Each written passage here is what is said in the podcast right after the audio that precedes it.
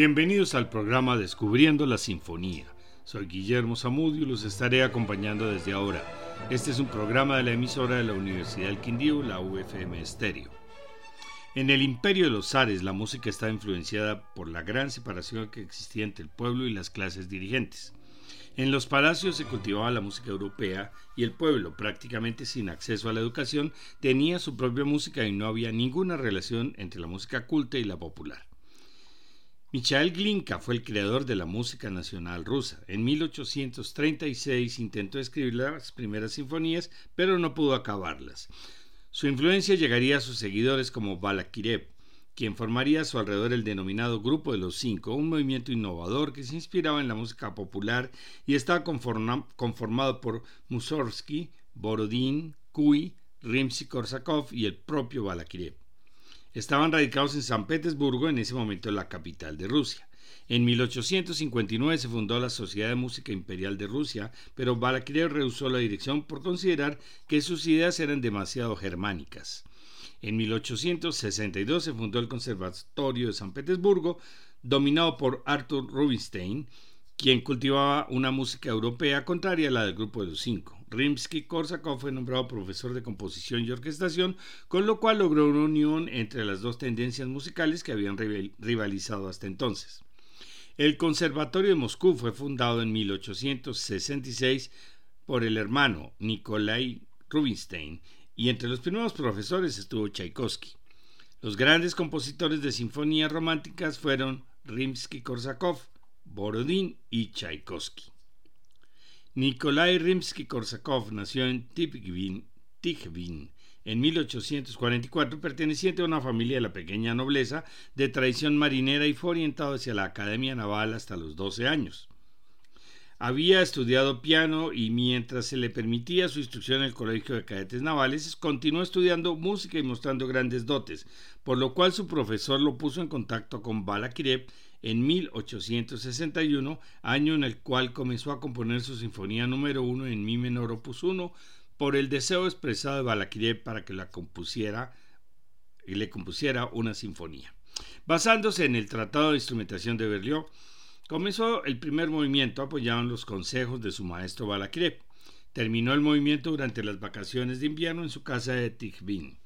En mayo de del 62 tenía terminado el Alegro, el Esquerzo sin el trío y el final. Empezó el adagio, pero las dificultades aumentaban. Al terminar sus estudios navales tuvo que interrumpir para embarcarse en un largo crucero.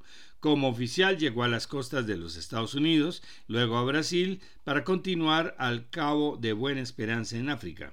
Cuando recibieron la orden de regresar, habían pasado dos años durante los cuales solo había podido componer el andante que le faltaba mientras estuvo en Londres. Cuando regresó a Rusia le dieron un trabajo en tierra en el Ministerio de la Marina y pudo escribir el trío del Esquerzo, con lo cual terminó la sinfonía. Balakirev consiguió que la sinfonía de Rimsky fuera interpretada en diciembre de 1865 en la Escuela Libre de San Petersburgo dirigida por el propio Balakirev quien era el director, y la obra fue muy bien recibida por el público.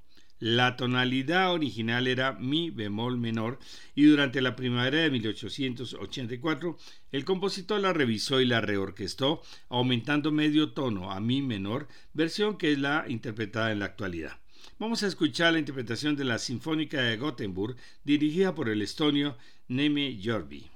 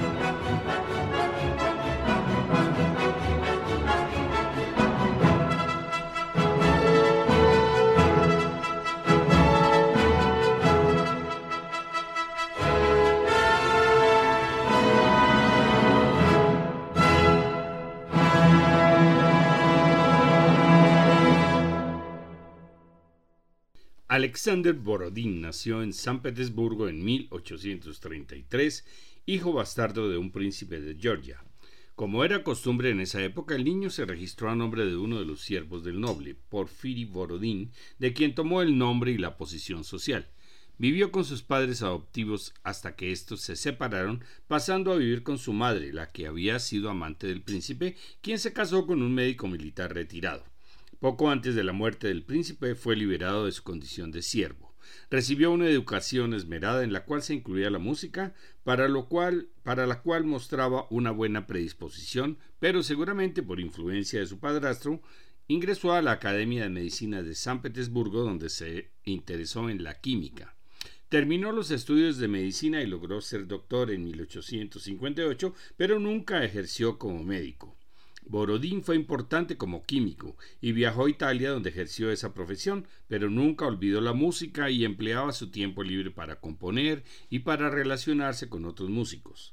Regresó a Rusia y en el otoño de 1862 se encontró con Bal Balakirev, entrando en contacto con los otros miembros del grupo de los cinco. Balakirev hacia la composición de una sinfonía, pero su trabajo de investigador en el campo de la química no se lo permitía y su sinfonía se desarrolló lentamente. La sinfonía número uno en mi bemol mayor fue comenzada en 1862 con los consejos de Balakirev. La obra tardaría cuatro años para terminarse. La sinfonía número 2 en si menor fue comenzada en 1869, terminó el primer movimiento en 1871 y luego abandonó su composición. En 1876 la Sociedad Musical Rusa le pidió una nueva obra sinfónica. Entonces intentó recuperar lo que había escrito, pero no encontró el primero y el cuarto movimiento y tuvo que reinscribirlos, pero por suerte encontró los dos centrales. La obra contiene fragmentos pensados en un principio para su ópera Príncipe Igor, que estaba escribiendo conjuntamente. En marzo de 1877 se estrenó bajo la dirección del director checo Eduard Napravnik, con poca fortuna. Porodín revisó la obra y el año siguiente se interpretó con éxito. La sinfonía tiene un fuerte carácter ruso. Escuchemos la versión de la London Philharmonic Orchestra, dirigida por Jean Martineau. Música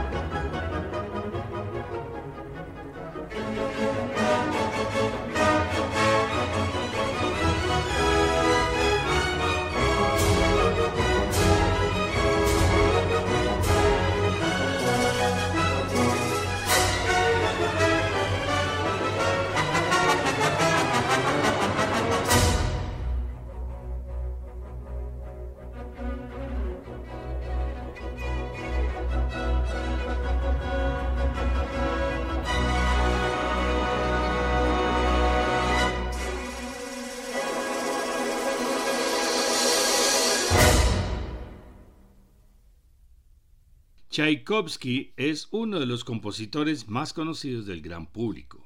Miembro destacado de la Escuela de Moscú, continuó en cierta manera la labor de los nacionalistas, pero occidentalizando su estilo y dándole un estilo más académico, lo cual no le impidió la expresión de sus sentimientos durante su atormentada vida. En dos programas anteriores escuchamos las sinfonías de la 3 a la 6 de Tchaikovsky. Continuaremos con sus primeras composiciones. En la segunda parte del programa vamos a escuchar la sinfonía número 1 en sol menor opus 13 de Tchaikovsky, conocida como Sueños de invierno, y a continuación el primer movimiento de su sinfonía número 2 en do menor opus 17. La interpretación es de la Berliner Philharmoniker dirigida por Herbert von Karajan. La próxima semana estaremos en Semana Santa. Para la ocasión vamos a presentar La Pasión según San Mateo de Johann Sebastian Bach. Les esperamos. Todos estos programas se encuentran en la página descubriendolamusica.co para que los puedan escuchar cuando quieran.